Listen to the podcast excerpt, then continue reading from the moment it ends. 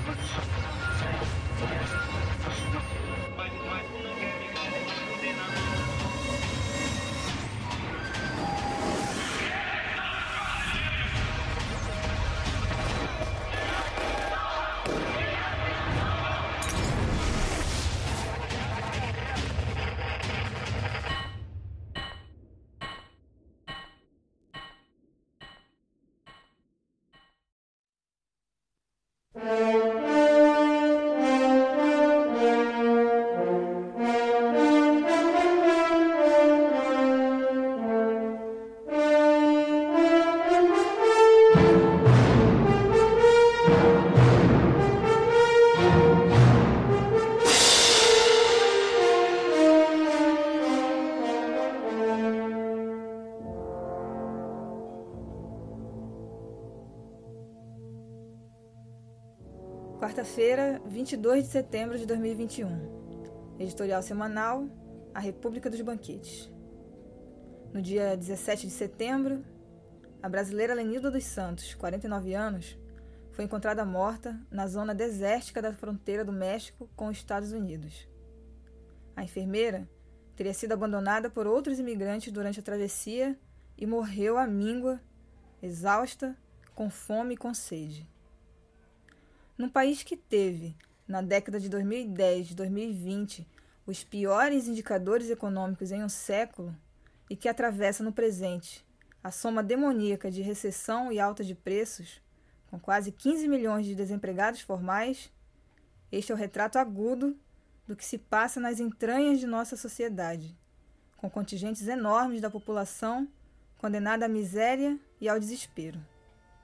Na madrugada do dia 14, vieram à tona cenas bizarras de um jantar em que um grupo de empresários marginais, como o formador de pirâmides Naj Narras, o eterno concessionário Johnny Saad, dono da Band, e bobos da corte profissionais, reunidos em torno de Michel Temer, escarnecem do golpismo manco de Bolsonaro.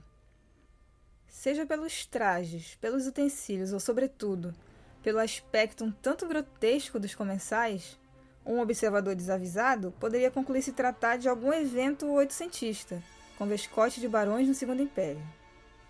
Para estes parasitas da nação, não há crises nem mudanças de governos que ameacem os seus negócios seculares.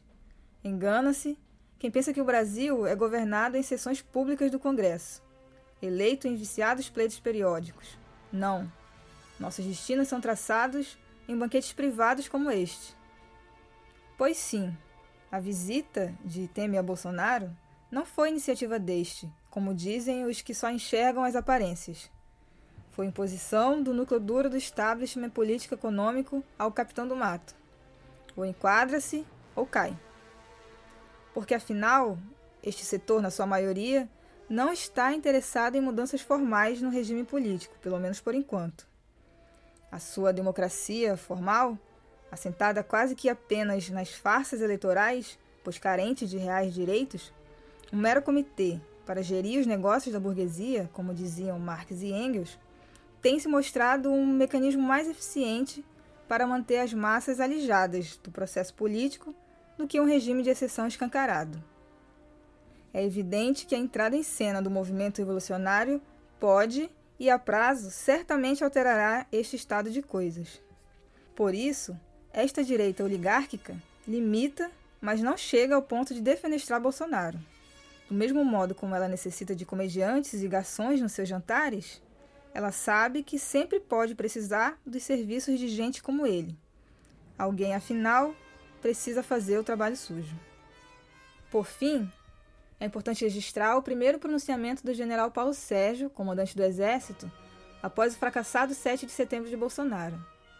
Nele, reforça o apego da força à sua missão constitucional, prega a cautela com que circula nas redes sociais e, mais de uma vez, exorta os comandados a observarem o respeito aos seus superiores, a hierarquia e a disciplina, enquanto deixa, conscienciosamente, abertas brechas nas interpretações da Constituição que legitime as Forças Armadas a uma intervenção, se necessária. A histórica força pretoriana do latifúndio e da grande burguesia, serviçais do imperialismo, marcha por hora alinhada com a opinião dominante da direita civil, representantes mais diretos dos senhores do país. Por que iriam hoje, com Bolsonaro, até um golpe militar aberto, se já tem à disposição milhares de cargos e o controle relativo da máquina estatal, sem ter que assumir o desgaste de responder em público pelos atos do governo? Os inimigos do povo têm todos os defeitos, mas não são estúpidos.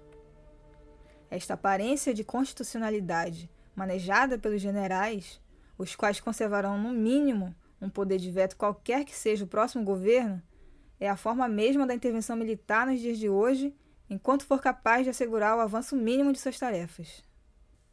As forças democráticas e populares urge ver e fazer ver além da cortina de fumaça. É preciso convocar os operários e camponeses a prosseguir e impulsionar suas lutas, ainda com mais energia, pelo pão, por terra, por emprego, por uma nova democracia. A juventude e os intelectuais honestos devem ser convocados a elevar mais alto a luta em defesa do direito de estudar e de aprender, o direito de viver com dignidade do seu trabalho científico e artístico. Nessas lutas, bastante concretas, vem se forjando a única força capaz de derrotar o golpismo e o fascismo quando a hora do acerto de contas chegue.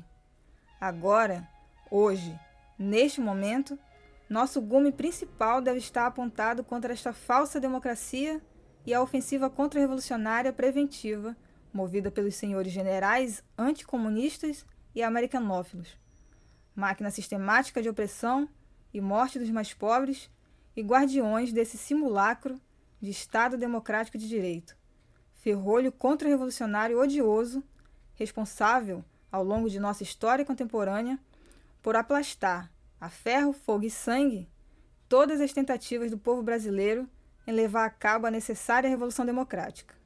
Tal como no presente, responsável pelas mortes na fila do SUS, pelo genocídio de camponeses e povos indígenas, assim como da juventude favelada, pela corrupção descarada, pelo cortejo de males que fez recuar nos últimos anos até a expectativa de vida dos brasileiros. Sinal inequívoco de um grande salto para trás civilizatório. Apontemos, pois, contra a República dos Banquetes,